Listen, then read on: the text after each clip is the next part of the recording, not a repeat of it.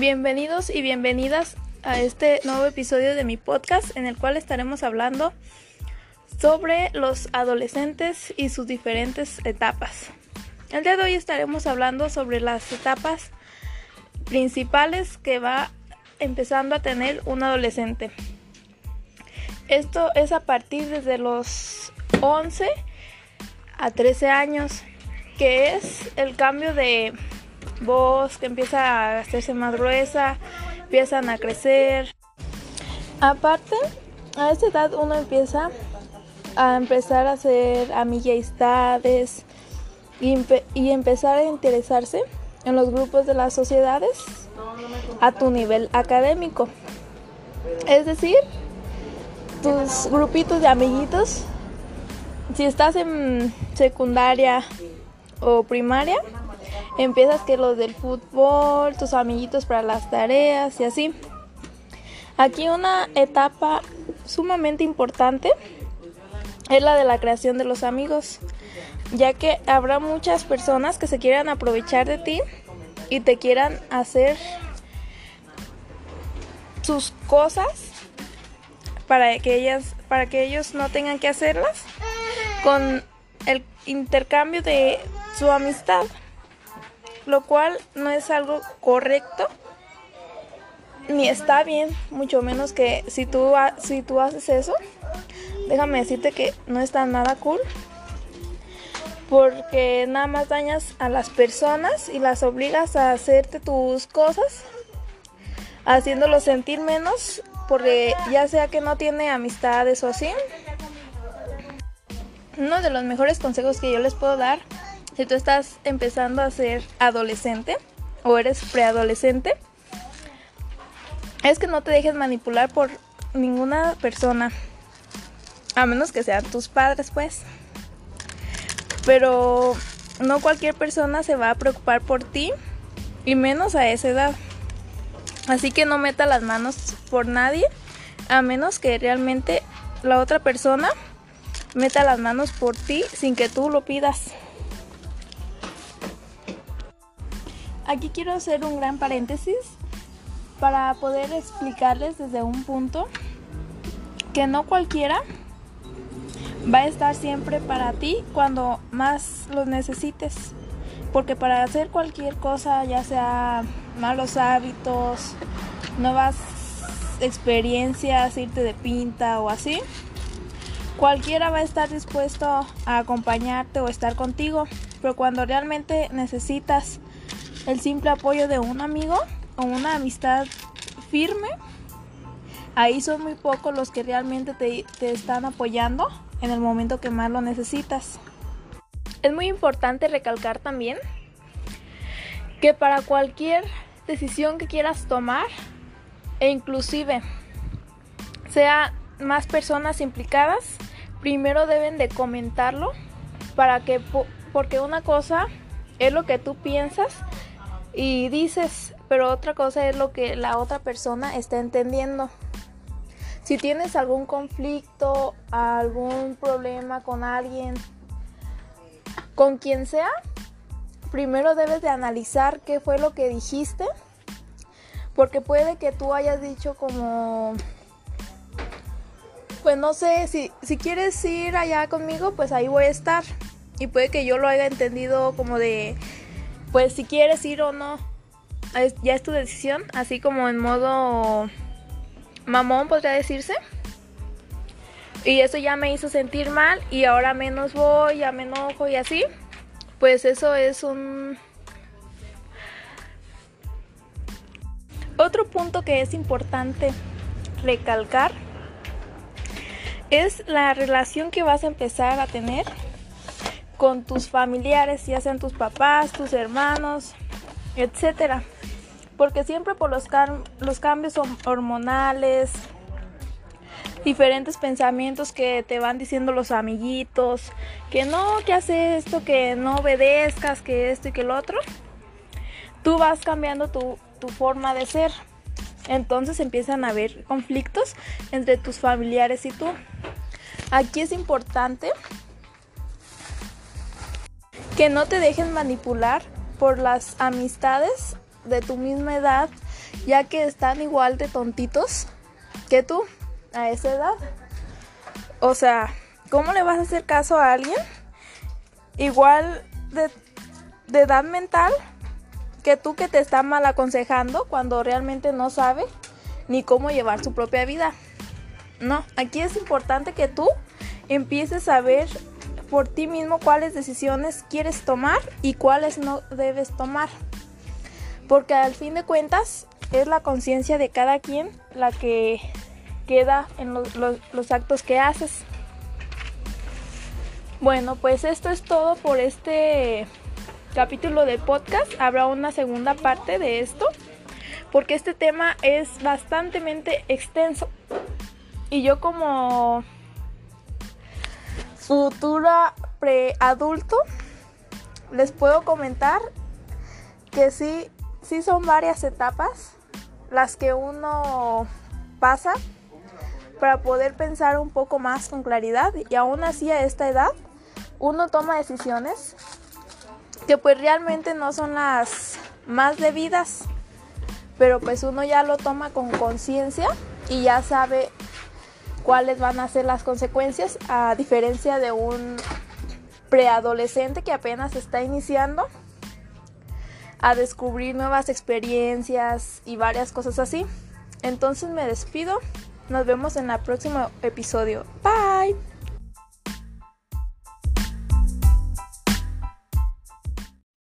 Bienvenidos y bienvenidas sean todos a este nuevo episodio. El día de hoy estaremos hablando sobre cómo elegir la carrera adecuada o la que más te convenga para tu futuro. Todo esto, este episodio se trata hoy para que me puedan ayudar a elegir mi carrera. Porque pues ahorita actualmente ya tengo que elegir mi bachillerato para cursar mi último año en la preparatoria. Así que pues si no sé qué carrera estudiar, no sé qué bachillerato elegir, porque luego hay unas universidades así que te piden como un bachillerato en específico para tu carrera o así. Y aquí una presión que tengo súper fatal es de que ya tenemos que decir qué bachillerato queremos. O sea, de que en qué momento pasé de estar en primero de prepa allá tener que elegir el bachillerato. Con esto de la pandemia es como que, ¿qué onda, qué onda? Porque sí me agarró como que en shock, ¿sabes? Este, yo fue como de, a ver, ¿qué pedo? O sea, ¿cómo? ¿Me permiten un momentito? Y ahora hace unas semanas que nos dijeron que, no chicos, necesitamos que nos digan su bachillerato y quién sé qué. Y es como de, güey, no así como de súper choqueada todavía estoy. Ya anduve investigando así de que en universidades, carreras que pues paguen bien o así porque tú es como de, ay, pues lo que te guste hacer y que esto y que el otro. O lo que te motive así a seguir estudiando y así. Pero si no sé cuáles son esos puntos, o sea, yo siento que somos varios los que estamos así como choqueados, como de, ¿qué pedo, güey? Ah, ah, por eso quiero hacer este, este episodio, para que se sientan un poco identificados con la situación. Si tú estás en la misma situación que yo, pues esperemos y podamos encontrar una carrera adecuada o que nos cumpla nuestras expectativas. Bueno, pues aquí una de mis expectativas sería como que paguen bien, que puedas encontrar trabajo fácilmente. Porque de qué sirve que vayas a estudiar una carrera muy muy perrona y esas mamadas si realmente no, no vas a tener trabajo cuando salgas de la universidad. Aunque todas las empresas y todo eso quieren experiencia, o sea, un recién egresado, ¿cómo va a tener experiencia si va saliendo de estudiar? Esa es otra otra posibilidad que debemos de ver. aquí otro factor que está muy presente también es por decir, en mi caso sí me dejan ir como a otros estados a estudiar o así, pero aquí realmente sería como preguntarnos para poder elegir una carrera, pues, ¿cómo te ves en el futuro? Yo ya me he preguntado eso varias veces y pues realmente no me veo en el futuro, o sea, no sé si les pasa igual, pero yo no me veo así como ya de grande. O sea, desde que entré a la prepa me dijeron como de, ya ve pensando que quieres estudiar así. Yo dije, ay, ya luego lo pienso y así. Y ahorita que tengo que elegir, o sea, de que, güey, no puedo con esto.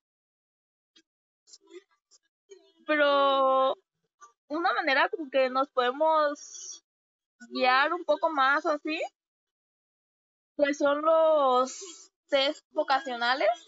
Yo ya hice como cinco porque realmente me salen los mismos resultados, pero son cosas como que pues podrían gustarme, pero güey, no. O sea, como que no se me antoja dedicarme a eso. Pero tampoco sé a qué se me antoja dedicarme. No sé si les pasa así como de que igual.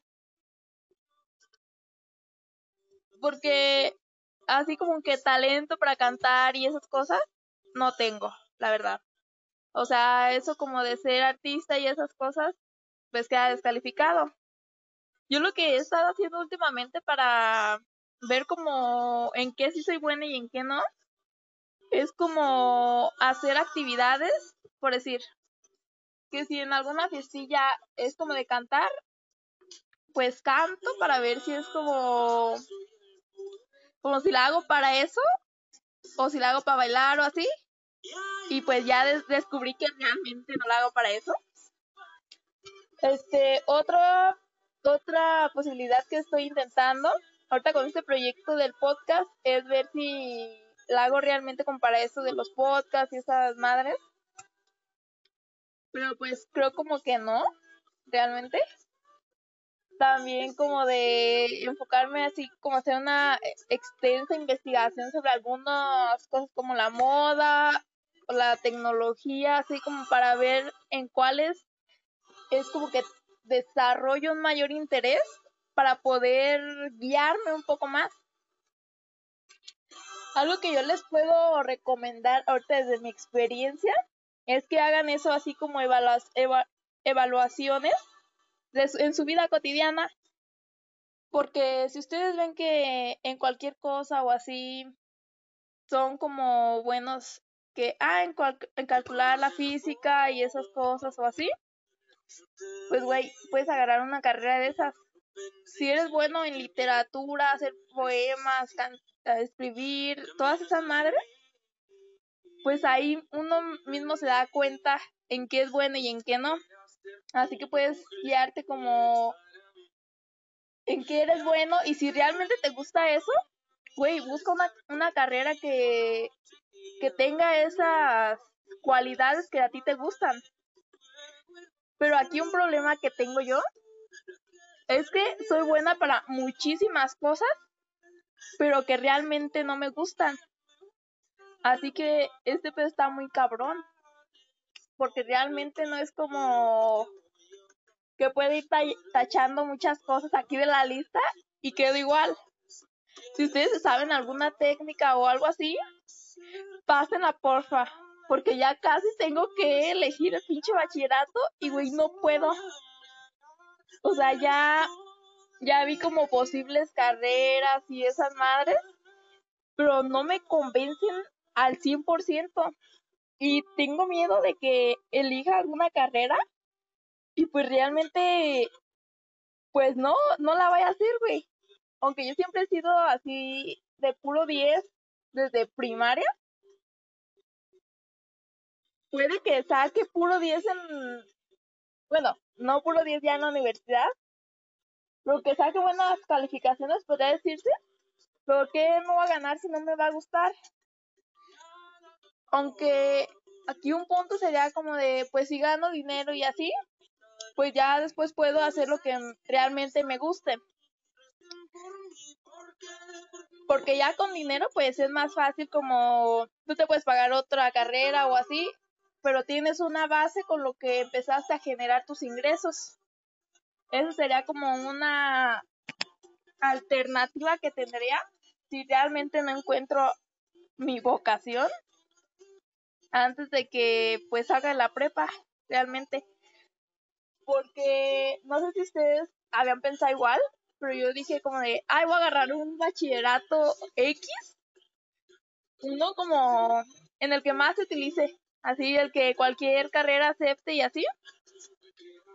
Y ya con eso la hago aunque pues no me guste ese bachillerato o así. Yo pensaba elegir el físico matemático porque pues o sea me, me salen bien las cuentas me sé así todos esos procedimientos pero pues realmente no me gusta. Y dije ay pues con que la haga ya con eso la hago para la, para la uni pero no güey no. Bueno pues este episodio del podcast yo siento que tendrá una parte 2 porque este tema sí está realmente extenso. Y si estás pasando por la misma situación, pues déjame un comentario o algo así como qué métodos estás utilizando para ver cuál, cuál es tu vocación o así. Ah, para entre todos apoyarnos y así. Bueno, sin más nada que decir, me despido. Gracias por escuchar este podcast. Hasta el próximo episodio. Bye.